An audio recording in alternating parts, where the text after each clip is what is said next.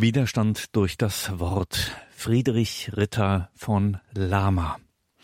Am 9. Februar 1944 stirbt in der NS-Haft der katholische Publizist Friedrich Ritter von Lama als Märtyrer.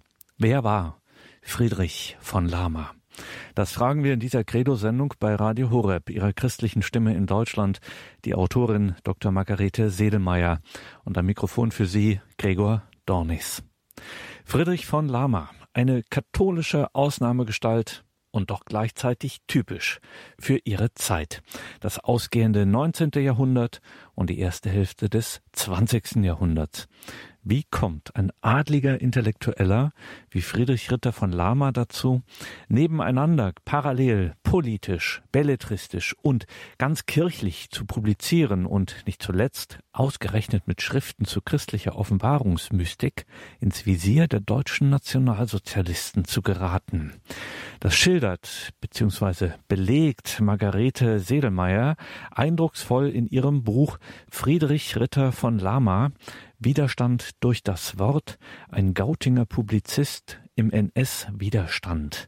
Margarete Sedelmeier, liebe Hörerinnen und Hörer, ist promovierte Germanistin und Romanistin. Sie war lange Jahre in der Entwicklungshilfe in Kolumbien tätig und sie kann auf eine reiche Übersetzer-, Lehr- und Dozententätigkeit in Österreich und Deutschland zurückblicken. Wir sprechen in dieser Sendung mit der Autorin Margarete Sedelmeier über Friedrich von Lama, über ihr Buch Friedrich Ritter von Lama, Widerstand durch das Wort, ein Gautinger Publizist im NS-Widerstand.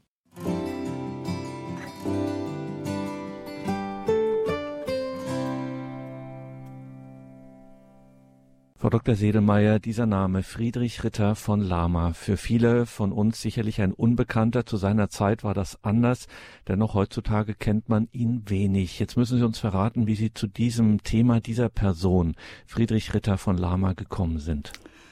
Ich wohne in der Nähe seines einstigen Häuschens in Gauting, das ist ein Vorort von München. Und das Grab meines Mannes ist sozusagen, ja, auch ganz in der Nähe. Der unmittelbare Anlass war der 75. Todestag von Lama. Pfarrer Babinski hat damals über ihn in der Predigt gesprochen und eben auch die Frage gestellt, wer kennt überhaupt seine Bücher? Er hat ja sehr viele Zeitungen auch beliefert mit seinen Artikeln. Ich habe dann mir die Bücher in der Bayerischen Landesbibliothek vorgenommen. Also mein Vortrag bezieht sich nur auf die Bücher, nicht auf die Zeitungen. Es sind aber immerhin über 40. Und ähm, die Frage war immer, wie kam Lama überhaupt zum Widerstand? Also unter diesem Aspekt habe ich sie durchgeschaut. Damals kannte ich noch nicht die ganze Gestapo-Sammlung zu Lama.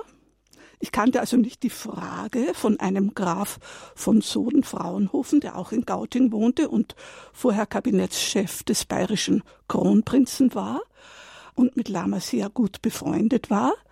Aus den Gestapo-Akten fand ich dann die Frage, warum fürchteten und hassten die maßgebenden Nazi diesen trefflichen, überzeugungstreuen und mutigen Mann.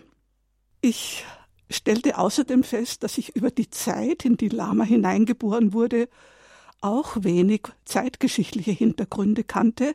Ich frage Sie als Zuhörer, äh, was würden Sie zur Bismarckzeit, zum Deutschen Kaiserreich, zur Habsburger Monarchie nachschlagen oder googeln? Lama ist ja 1876 geboren, zehn Jahre nach der Schlacht bei Königgrätz. Die Preußen haben damals Österreich besiegt und damit wurde das 1871 gegründete Deutsche Kaiserreich in seiner Mehrheit protestantisch. Für Lama insofern bedeutend, weil er durch die Abkunft seines Vaters, es heißt von einem Zitat verarmten Teil eines alten Südtiroler bzw. spanischen Rittergeschlechts, weil er dadurch sozusagen in Süddeutschland und in Österreich, im heutigen Österreich würden wir sagen, oder Habsburgerreich damals beheimatet war. Ich möchte Ihnen daher, bevor ich auf das Leben von Lama eingehe, einige geschichtliche Hinweise geben. Man versteht dann auch die Thematik seiner Werke, die der Hauptteil meines Vortrags sein wird, vielleicht besser. Lamas Lebenszeit 1876 bis 1944, seine Ermordung in Stadelheim, umfasst sozusagen drei oder vier Etappen unserer Geschichte, die sehr unterschiedlich waren.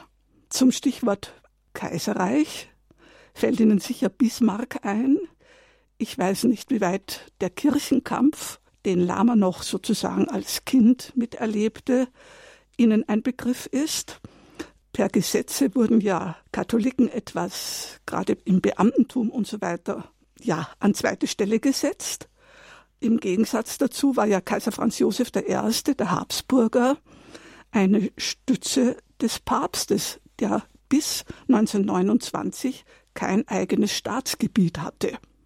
Beide Länder, Deutschland und Österreich, wenn ich das jetzt so nenne, also die beiden Kaiserreiche damals, waren irgendwo auch eingebunden in den Kolonialismus, von dem wir heute ein bisschen mehr wissen in Deutschland, in die Industrialisierung mit dem Arbeiterproletariat, in die Entstehung der verschiedenen Ideologien, damals Marxismus, Bolschewismus und so weiter genannt. Und nachdem Lama ja seine große erste Arbeitsstelle in Rom hatte, muss man wissen, dass Leo XIII., der Papst der Sozialenzyklika, auch als Arbeiterpapst in die Geschichte eingegangen ist. Das heißt, die Päpste wollten gegen diese Ideologien aus katholischer Sicht dagegen steuern. Lama kam 1901 nach Rom, 1903 wurde Pius X. Papst. Zu seiner Zeit besaß der Habsburger Kaiser bei der Papstwahl noch ein Vetorecht. Ja, über den Ersten Weltkrieg anschließend mit den Machtkämpfen der europäischen Nationen, glaube ich, wissen Sie alle schon einiges mehr, auch nachher dann über die Zeit von 1918 bis 1933 mit dem Zerfall dieser Reiche, dem Diktat von Versailles, der Gründung der Weimarer Republik in Deutschland, der ersten österreichischen Republik. Beide waren geschwächt durch Reparationszahlungen, Arbeitslosigkeit, also die goldenen 20er Jahre. Da gab es auch die Hyperinflation, ne? den Börsenkrach. Es gab alle möglichen Ideologien, die an die Macht wollten. Der Faschismus kam auf, der Nationalismus. Man könnte auch in die Philosophie gehen mit Heideggers Existenzialismus und anderen oder mit Guardini, der auf einen katholischen Frühling hinwies. Und da passt Lama wieder hinein, denn die katholische Kirche wurde angesichts dieser Auflösungserscheinungen in ihrer Universalität, Internationalität als beständiger Faktor eingestuft plötzlich. Ein Zeichen dafür waren sehr viele Konversionen von Anglikanern, von Protestanten, von Juden, von Orthodoxen. Anteil an dieser Entwicklung hatte sicher auch Papst Benedikt XV., der mit dem Ersten Weltkrieg in Rom Papst wurde und bis 22 lebte und eben 1917 einen Friedensschluss für den Ersten Weltkrieg schon international anstrebte. Darauf werden wir bei Lamas Leben auch noch einmal zurückkommen. 1934 schloss das Dritte Reich unter Hitler mit Pius XI. das deutsche Konkordat ab. Pius XI. war bis 1939 an der Regierung in Vatikan. Er hatte 1929 bereits einen eigenen Vatikanstaat bekommen. Österreich hatte den Ständestaat. Mit ihm schloss Hitler kein Konkordat ab. Das ist auch wichtig zu wissen für die Verfolgung dann unter der NS-Zeit. Ja, damit sind wir beim Dritten Reich 1933 bis 1945, in Österreich ab 1938 mit dem gesetzlich geregelten Machtanspruch der Nationalsozialisten im Kampf gegen das Christentum. Der Papst des Zweiten Weltkrieges, Pius XII., hatte Hitler schon als Nuntius Pacelli in München und in Berlin kennengelernt und einschätzen gelernt. Das war jetzt ein rasanter Überblick über 68 Jahre, die Lama alt geworden ist sagt Dr. Margarete Sedelmeier, Autorin des Buches Friedrich Ritter von Lama Widerstand durch das Wort. Eine bewegte Zeit, in der wir uns da befinden, dem ausgehenden 19. und der ersten Hälfte des 20. Jahrhunderts. Und genau dafür steht auch diese Person, Friedrich Ritter von Lama, ein katholischer Publizist dieser Zeit, der wirklich auch geprägt ist durch diese bewegte Zeit, durch diese bewegten Zeiten, der etwas in Vergessenheit geraten ist, Margarete Sedelmeier hat sich intensiv mit Friedrich Ritter von Lama befasst, diesem besonderen katholischen Publizisten. Dr. Sedelmeier, müssen wir jetzt mal wirklich fragen, wer war denn dieser Friedrich von Lama? Fangen wir mal bei den Stationen seines Lebens an. Haben wir ja schon ein bisschen was gehört. Rom, Deutschland. Was waren denn so die Stationen seines Lebens? Was ist davon besonderer Bedeutung? Ich meine, sie waren bestimmt am Anfang durch seinen Vater und später durch seinen Beruf. Der Vater war Buchhändler und Antiquar. Auch Friedrich von Lama hat mit 17 Jahren dann nach dem Gymnasium die Buchhandelslehre begonnen und da ist festgehalten Innsbruck, Wien, Linz, Regensburg. Der Vater war auch in München Buchhändler gewesen. In Regensburg war der Vater dann Direktor bei dem noch heute sehr bekannten Pustet Verlag mit dem Schwerpunkt Geschichte und Religion. Er wurde, glaube ich, vom Vater stark geprägt. Sein älterer Bruder Karl hatte Altphilologie studiert, er war dann in verschiedenen bayerischen Orten und zum Schluss am Wittelsbacher Gymnasium Lehrer. Und seine zwei jüngeren Brüder waren Priester. Camillus habe ich dann gefunden im Zusammenhang mit seiner Verhaftung im Gefängnis in Landsberg unter der nationalsozialistischen Zeit und den jüngsten, Pater Severin, war bis über 1960 noch tätig. Er hat da die Geschichte der Mystik Österreichs herausgegeben. Ich meine, die mystische Veranlagung könnte von der Mutter stammen, zumindest weist eine Einleitung von Lama in dem Buch von den Engeln darauf hin. Friedrich von Lama selber hat in Regensburg sicher auch starken Einfluss bekommen durch den dortigen Windhorstbund, eine Jugendgruppe der Zentrumspartei.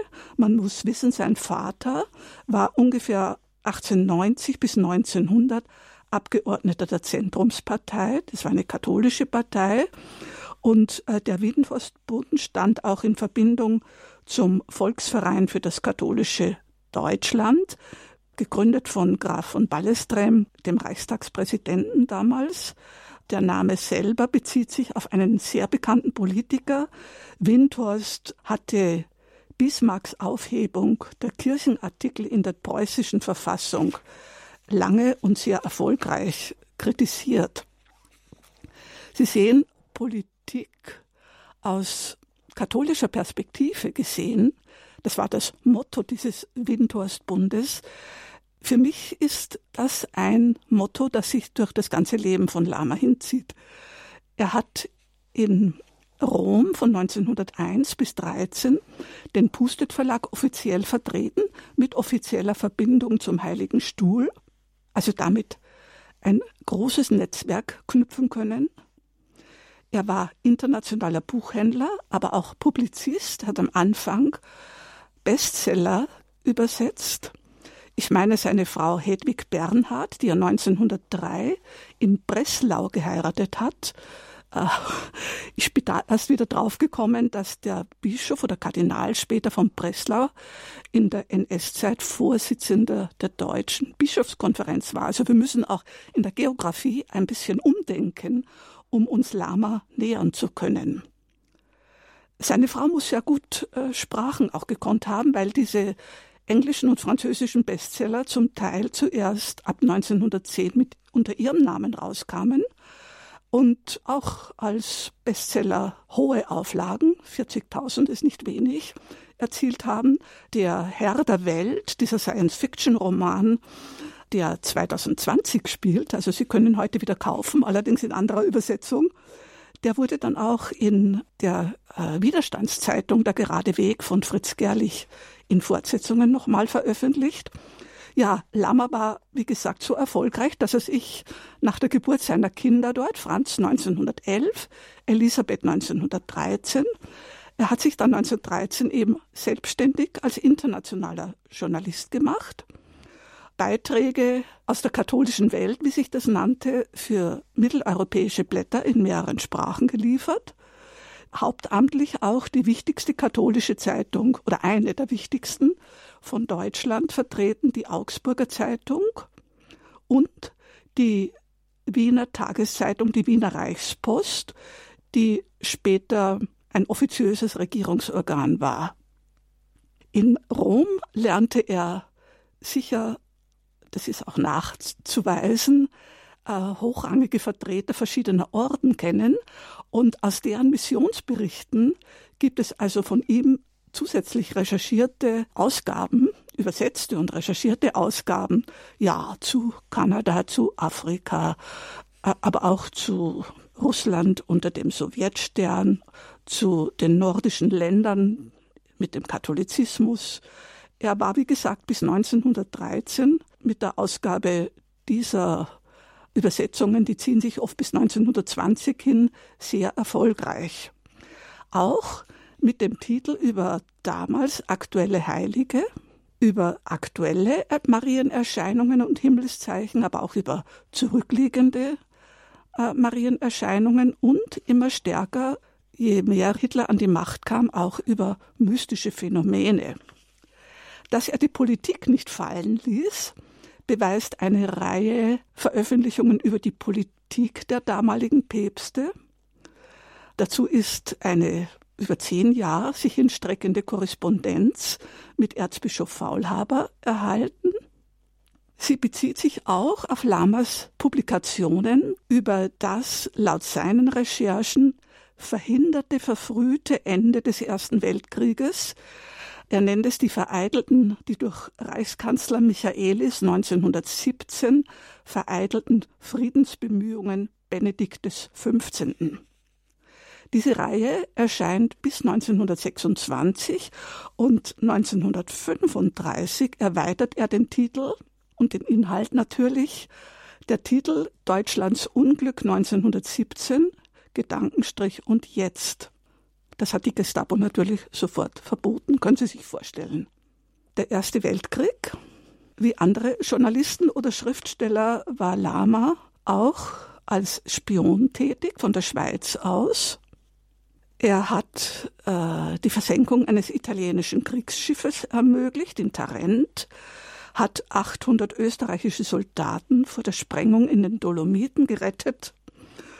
Aus den Gestapo-Protokollen habe ich dann später herausgefunden, dass ihm auch der bayerische Gesandte und der preußische Gesandte, Zitat, den offiziellen Dank für seine Tätigkeit im Interesse Deutschlands ausgesprochen haben okay, die Karriere ist bisher aufwärts gegangen. Die Spionagetätigkeit hat einen Knick gebracht. Er wurde verhaftet, es gelang ihm zu fliehen. Er lebte dann bei seinen Eltern in Füssen. 1923 starb seine erste Frau. 1929 heiratete er dann Christa, eine Frankfurterin, die in der Wohlfahrt tätig gewesen war, laut den Angaben. Aber er verlor auch sein ganzes Vermögen, das er in Kriegsanleihen gezeichnet hatte. Ja, ich weiß nicht, ob Sie gerne Vater Braun von Chesterton hören oder ansehen. Chesterton hat Lama sehr gerne übersetzt. Er hat von ihm oft zitiert, die Großmut Gottes, der uns mehr gibt, als wir überhaupt erwarten aber ich meine, angesichts dieses Lebenslaufs wäre Lamas Leben bis zum ersten oder bis nach dem Ersten Weltkrieg absolut geeignet als Stoff für einen Krimi. Denn als er dann auch nach Gauting kam 1930, rissen die Unglücke, wenn man es einmal so nennen möchte, nicht ab. 1934 verhängte die Gestapo Postüberwachung 1937 Schreibverbot. Das heißt, sein Beruf war sozusagen gekappt. Er selber wurde 38 verhaftet, war sechs Monate im Gefängnis, 40 war er eine Woche in Stadelheim, 44 dann drei Wochen, was mit dem sogenannten Herztod endete.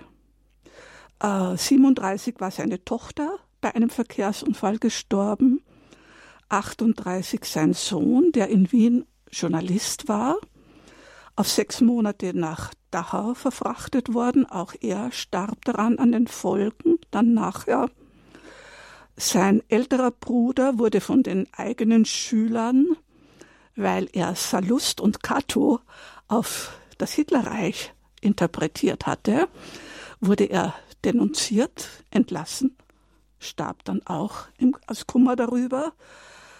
Der hatte als einziger Familie und einen Sohn. Wie gesagt, sein jüngerer Bruder Camillus, der Priester war im Landsberg.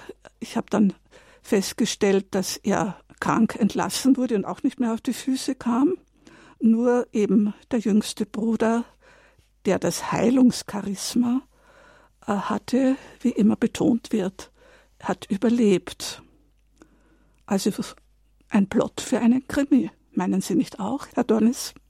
In der Tat, mehr als äh, spannend und bewegt und davon äh, kann man sich ein Bild machen in ihrem Buch äh, Dr. Margarete Sedelmeier, Friedrich Ritter von Lama, Widerstand durch das Wort, ein Gautinger Publizist im NS-Widerstand, ein wenig bekannter Märtyrer der Erzdiözese München, Friedrich von Lama.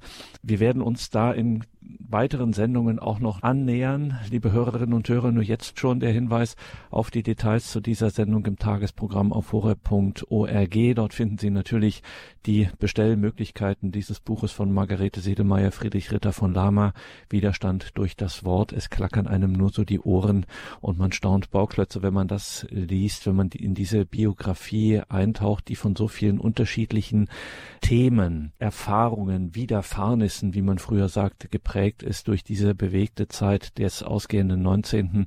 Jahrhunderts und der ersten Hälfte des 20. Jahrhunderts bis dann hin zum Martyrium 1944 als Glaubenszeuge im Widerstand gegen das nationalsozialistische Regime der damaligen Zeit hier in Deutschland. Frau Sedelmeier, wir müssen uns behutsam weiter dieser Person annähern, um dann wirklich auch erfassen zu können, was es eigentlich bedeutet, dieses sein Lebenswerk und sein Zeugnis, das er gegeben hat. Schauen wir gleich drauf. Wir machen eine kurze Musikpause und dann sprechen wir gleich weiter über diesen Märtyrer Friedrich Ritter von Lama.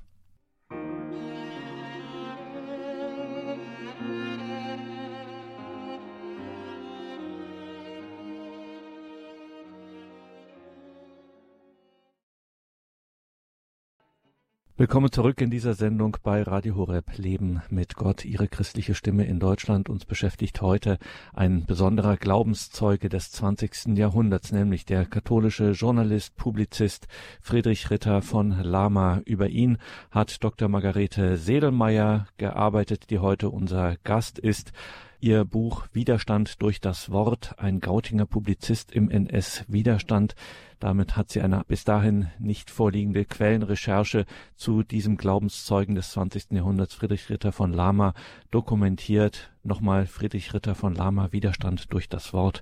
Ein Gautinger Publizist im NS-Widerstand. Herausgegeben ist dieses Buch von der Gesellschaft für Archäologie und Geschichte Oberes Würmtal e.V. Wie genau man an dieses Buch kommt, wie man das beziehen kann, darüber steht mehr in unseren Details zur Sendung im Tagesprogramm auf horeb.org, beziehungsweise es weiß natürlich auch unser Hörerservice darüber Bescheid. Also, es sind viele Stationen, Dr. Sedelmeier, die Friedrich Ritter von Lama in seinem Leben passiert hat, wo er gewirkt hat. Und wenn man ihr Buch durchliest äh, und sich da von diesen ganzen Quellen und äh, Zeugnissen bewegen lassen kann, kommt man natürlich erstmal an der Hand, ich sag mal so, an der Hand von Friedrich Ritter von Lama begegnet man äh, nicht nur vielen Zeitumständen, sondern auch vielen prominenten Personen der damaligen Zeit. Welche sind es denn so? Ja, wenn Sie bei den prominenten Personen sind, dann erinnern Sie mich was ich in meiner Publikationsliste, in meiner Liste zu seinen Werken bisher nicht erwähnt habe. Ich habe die ja schön chronologisch mir vorgenommen, entsprechend seiner Lebenszeit. Und da sind die letzten Werke von 1927 oder 28 bis 1937 die Konnersreuter Jahrbücher. Durch seine Beschäftigung oder durch seine Bekanntheit, besser gesagt, zu heiligen Büchern, zu mystischen Phänomenen war er dorthin eingeladen worden. Und ich nach Connersreuth müssen wir noch kurz erklären, was es, äh, wieso er dahin eingeladen wurde, was dir hier der Kontext ist.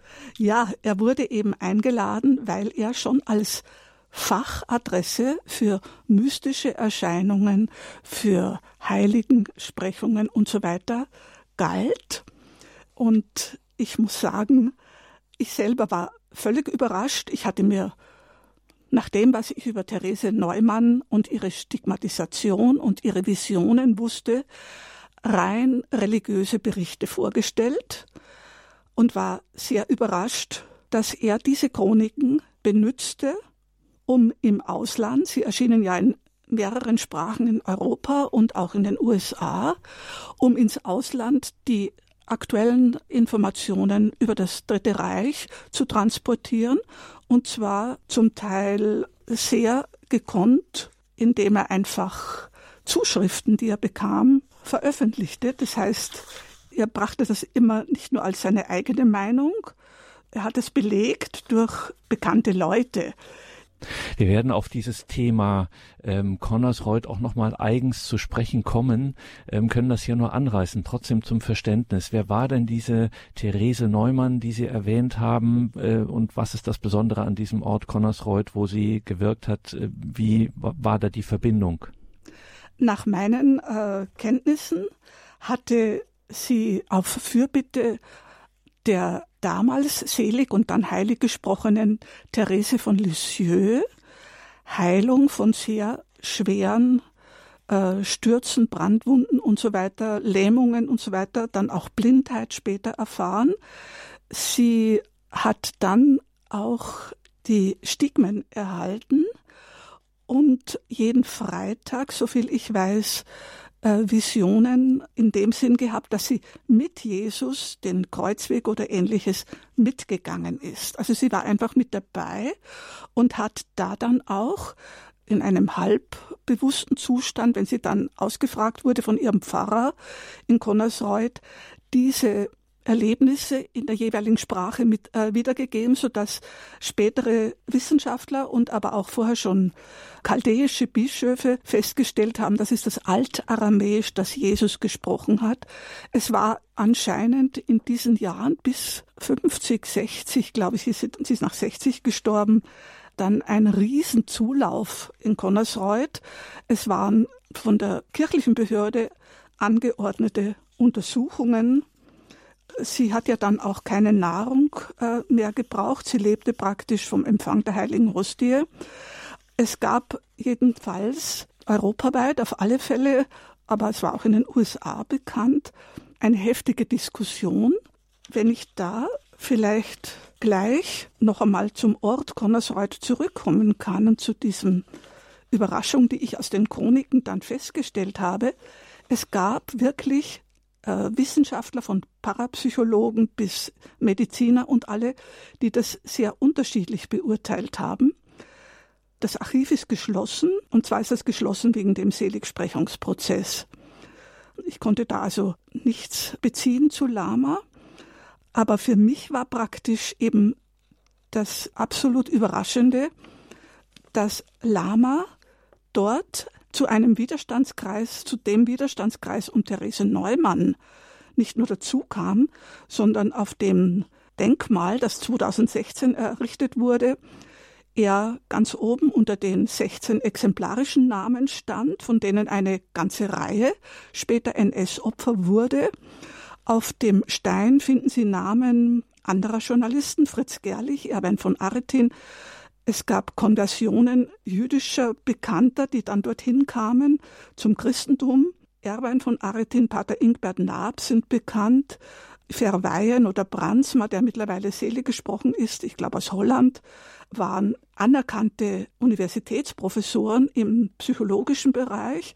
Also die alle haben da nicht nur Therese Neumann als sehr glaubhaft erlebt, wie es in ihren Schriften in diesen Connersreuter Büchern dann heißt. Fürst Waldburg Zeil hat später dann auch diese Connersreuter Jahrbücher weiter finanziert unter einem neuen Titel, Der große Ruf. Von da an habe ich Lama als Widerständler eingeordnet und spätestens die darauffolgenden Recherchen in den Akten der Gestapo hier im Hauptstaatsarchiv haben das schriftlich bestätigt sozusagen. Wenn Sie finden, die Postüberwachung ordnet der sicher bekannte Heidrich an, er war damals Polizei. Müssen wir auch noch mal zum Verständnis erklären, was das in der damaligen Zeit bedeutete, Postüberwachung? Ja, ist genau beschrieben. Ne? Äh, die Briefe sind so zu öffnen, dass, und zwar von der örtlichen Gendarmerie, Poststelle und so weiter, äh, dass der Empfänger das nicht nachher dann bemerkt, aber alle sozusagen ja, suspekten Inhalte sind entweder zu kopieren oder, gerade wenn es Zeitschriften und so weiter sind, zu entfernen. Suspekt im damaligen politischen Sinn, also der politischen Verfolgung. Das heißt, das wesentliche Kommunikationsmittel Briefverkehr, äh, wo man eben noch nicht äh, E-Mails oder ähnliches hat. Genau, genau Telefon. Ähm, das wird richtig überwacht. Die Briefe werden geöffnet und wenn äh, dann so ein äh. Beamter merkt, oh, hier ist aber eine politische Äußerung, ja. äh, dann müssen wir dem mal nachgehen. Das äh, schicken wir mal an die zuständige Stelle, um das zu verfolgen und zu beobachten. Ja, ja, mhm. also Heidrich äh, ordnet die Sache, wenn ich das zitieren darf, mit folgender Begründung an. Lama ist gefährlicher Mitarbeiter der katholischen Aktion, der Zeitschrift Der gerade Weg von Fritz Gerlich. Er arbeitet für den Vatikan, übersetzt in ausländische Sprachen, hat Briefwechsel mit Österreich, Schweiz, Frankreich, schreibt abfällige Artikel über die Einstellung der nationalen Regierung zum Katholizismus schreibt Angriffsartikel gegen die Ausführung unseres, ich sage jetzt dazu, Ideologen Rosenbergs. Er verteilt verbotene Druckschriften in die Häuser in Gauting. Und das Ganze gab dann als Begründung für die sogenannte Schutzhaft. Er muss in Schutz genommen werden. Die zweite Haft nannte sich 1940, äh, wurde angeordnet, besser gesagt, unter Anwendung des Heimtücke-Gesetzes, damit Sie sich da hineindenken können. Heimtückisch hätte er Ansehen von Regierung, Partei und Staat hintergangen.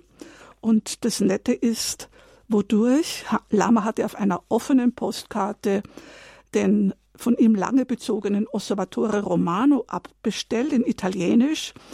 Die Übersetzung durch die Gestapo war dann aber auch sehr amüsant, denn er schreibt sozusagen, ich bin nicht bereit, das zu bezahlen, was andere sich aneignen, ohne es zu bezahlen.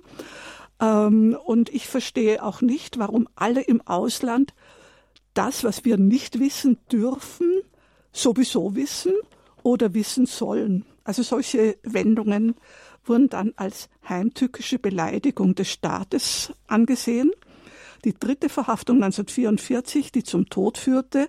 Er hatte in der ganzen Zeit ab 37 wirklich nichts mehr veröffentlicht. Also die letzten Veröffentlichungen waren wirklich die Connersreuter Chroniken. Trotzdem war die dritte Verhaftung begründet. Er ist ein Reaktionär, ein Legitimist, ein fanatischer Katholik, beziehungsweise, schreibt die Gestapo, ein Offenbarungs Mystiker.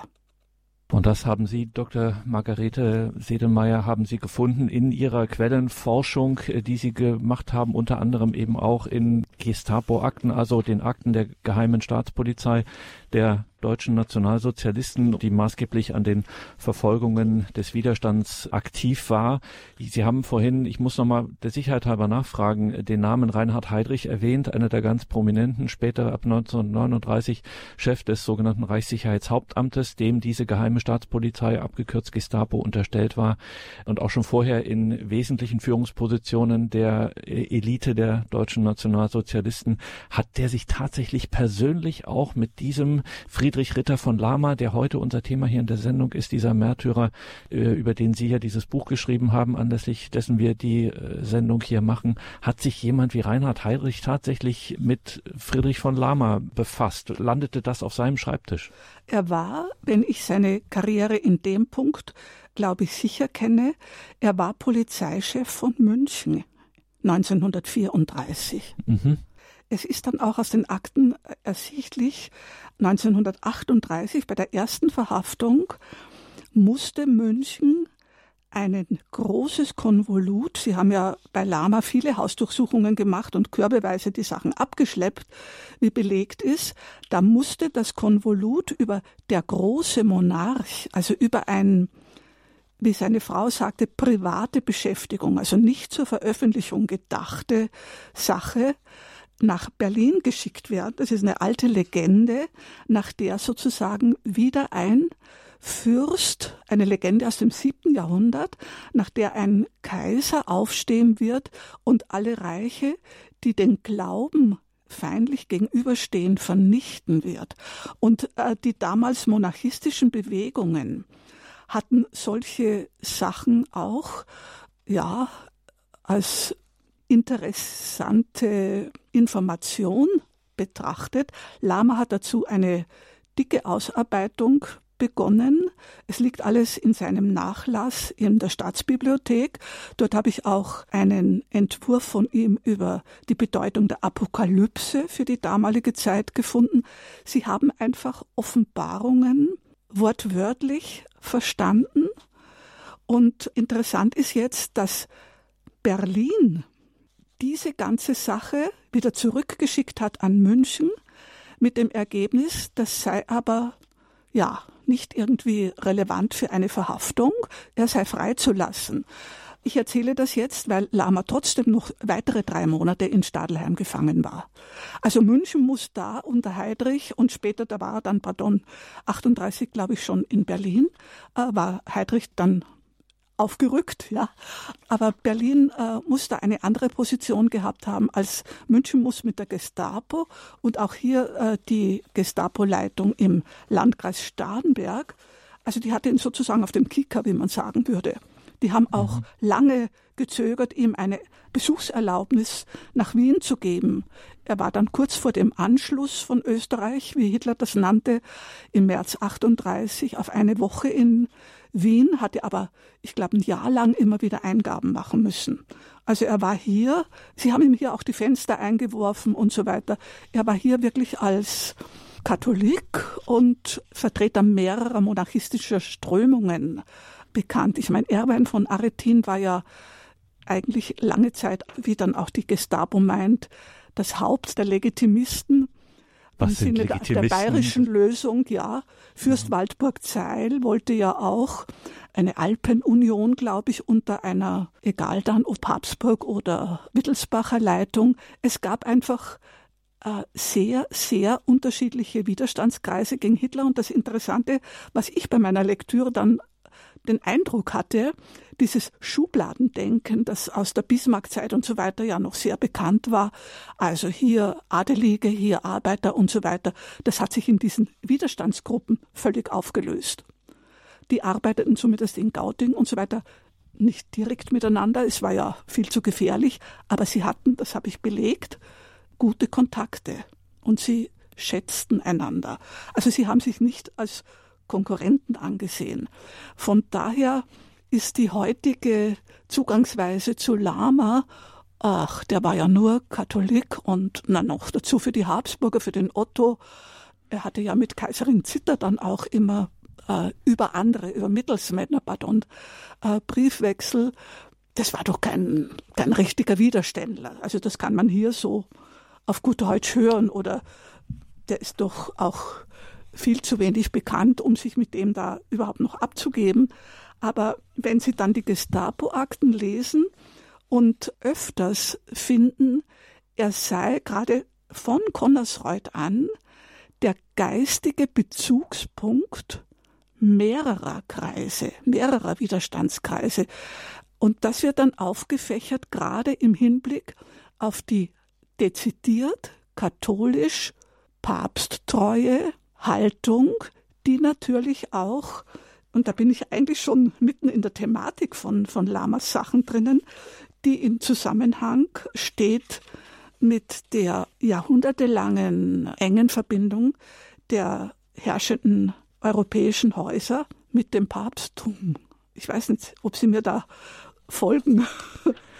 Es ist durchaus eine Herausforderung, weil wir uns äh, mit dieser, tatsächlich mit dieser Zeit doch wenig auskennen. Der Moderator hat den Vorteil, schon mal einen Blick in Ihr Buch äh, werfen zu dürfen. Man merkt, wie hier, Sie haben es vorhin jetzt eben gesagt, diese sozialen Grenzen, diese Schubladen, wie Sie es genannt haben, die Adligen, die Arbeiter etc., die Intellektuellen oder was auch immer, das verschwimmt in dieser Zeit, äh, in diesem Widerstand gegen den Nationalsozialismus. Äh, hier begegnet man sich, kann man so sagen, auf Augenhöhe und grenzt sich nicht voneinander wirklich ab. Und was eben bei Lama jetzt auch auffällt, wie wir es auch von Ihnen, Dr. Sedemeyer, gehört haben, Friedrich Ritter von Lama, wir sind eben noch in Connersreuth bei einer Mystikerin, die für Aufsehen sorgt. Therese Neumann, genannt die Rese von Connersreuth. Er ist der Herausgeber der sogenannten Connersreuther Jahrbücher. Gleichzeitig war er im Ersten Weltkrieg ein Spion. Er übersetzt äh, literarische Werke. Er hat, ist ein politischer Journalist sondergleichen und er findet eben äh, Zugang zu heiligen Bieten, zu Mystikern, zu mystischen christlichen Zeugnissen, landet dann eben maßgeblich in Connersreuth und im dortigen Widerstandsnest, sage ich jetzt mal, das sich dort bildet. Es switchen sozusagen die Gattungen hin und her, aber trotzdem, wir müssen auf die Uhr schauen, Dr. Sedelmeier, und es ist eine gemeine Frage mit der Bitte um eine kurze Antwort, aber ich muss sie stellen. Was ist denn so der der innere rote Faden dieses besonderen Märtyrers Friedrich Ritter von Lama, was sein Zeugnis so im Speziellen ausmacht und auch für uns heute so beispielhaft und so interessant machen kann? Ich meine, und das ist eine Zusammenfassung auch seiner Thematik, den Kern gottfeindlicher Ideologien, die zu Diktaturen führen und die eine absolut manipulative Wortwahl bevorzugen, den hat er als Machtanspruch entlarvt und immer von seinen Übersetzungen an die christlichen Alternativen dazu aufgezeigt. Der Herr der Welt ist ja eine Science-Fiction-Sache. Die nicht von ihm ist, müssen wir nochmal zum Verständnis halber dazu sagen. Hat, ja, ja, die aber ein Gegenstück zu damals zu Wells Science-Fiction-Romanen nach 1900 erschienen, die in Millionenauflagen waren und die bereits die Blaupause für Hitler in ihrer Aussage abgeben, denn äh, Wells sozusagen hält auch das Christentum für Unfug und minderwertige Rassen gehören ausgerottet. Die Welt sei keine karitative Institution. Und wenn Lama dagegen hält, gerade dann auch, äh, ich brauche aus meinem Kampf von Hitler jetzt nicht zitieren, es war sehr ähnlich, dass eben Gott in unserer Welt wirkt. Seine heiligen Bücher schreibt er ja nicht irgendwie als fromme Beschreibungen oder so, sondern das hat mich dann beeindruckt, äh, eben auch fast im Stil eines Krimi mit Fakten und mit Logik, die der Leser nachvollziehen soll und auch kann. Und damit überzeugt er von der Einheit von Himmel und Erde und damit verbunden, Gott wirkt in dieser Welt. Vernunft und Glaube sind kein Widerspruch, und damit landet er natürlich bei Offenbarungen, bei der Mystik. Ich glaube, als Zweck der Konnersreuter Jahrbücher, was er da angibt, das kann man als komplettes Credo sagen. Er möchte die Taten Gottes weitestens bekannt machen, den Glauben an Gott stärken, der Zukunft sichere Daten überliefern und der christlichen Mystik dienen. Und das ist nach der Sekundärliteratur, die nach Lamas Tod in den 60er, 70er Jahren von Leuten erschien, die ihn noch gekannt haben. Das sei ein Alleinstellungsmerkmal von Lama, wie die das nennen, eine populäre Adresse für mystische Sachen gewesen zu sein. Also es ist unglaublich, wie viele Zuschriften noch aus wirklich aller Welt in seinem Nachlass, das hat seine Frau dann vor ihrem Tod 74 da übergeben, wie viele Zuschriften sich da in der Richtung finden.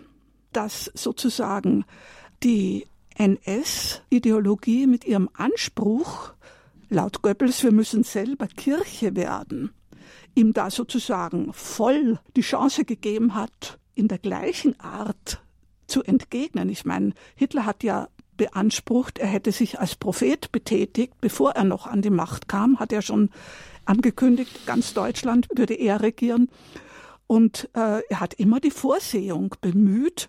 Dann ist natürlich für uns heute nicht mehr verständlich, aber für damals himmlische Zeichen, Zitate aus den Evangelien, also aus, der, aus dem Neuen Testament, die Lama als Argumente verwendet, das waren damals wirklich Argumente.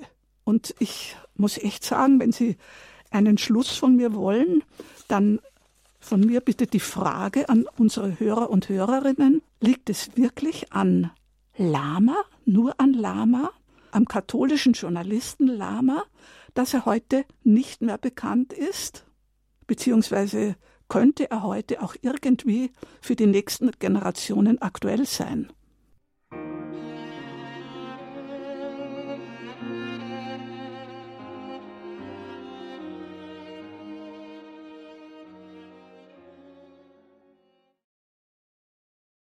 Ungewohnte Klänge zum Ausklang dieser Credo-Sendung bei Radio Horeb Leben mit Gott. Musik geschrieben im Jahr 1934 von Igor Strawinski.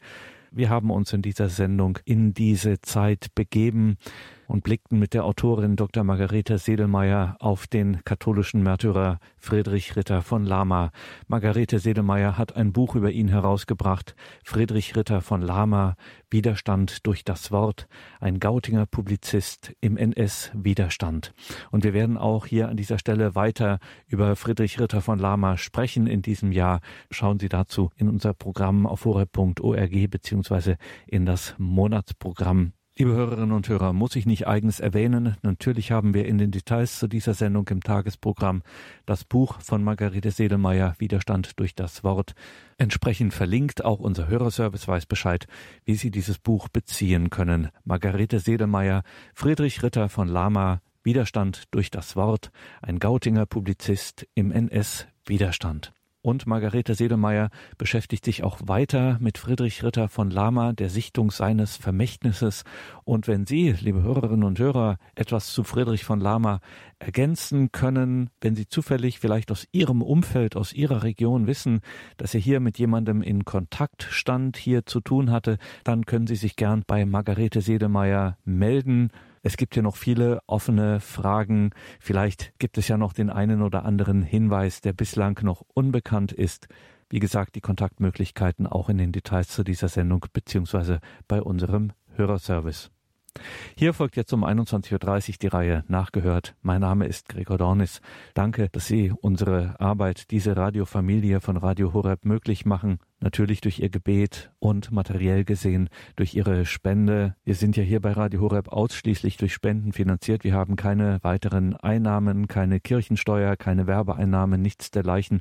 Es sind ausschließlich die Spenden von Ihnen, liebe Hörerinnen und Hörer, die dieses Radio möglich machen. Ein herzliches Vergelt's Gott allen, die sich hier schon einbringen und ein besonderer Dank an alle, die das jetzt zum ersten Mal hören und sich entschließen, auch für dieses Radio nach ihren Möglichkeiten, je nachdem, was ihnen möglich ist, für dieses Radio zu geben.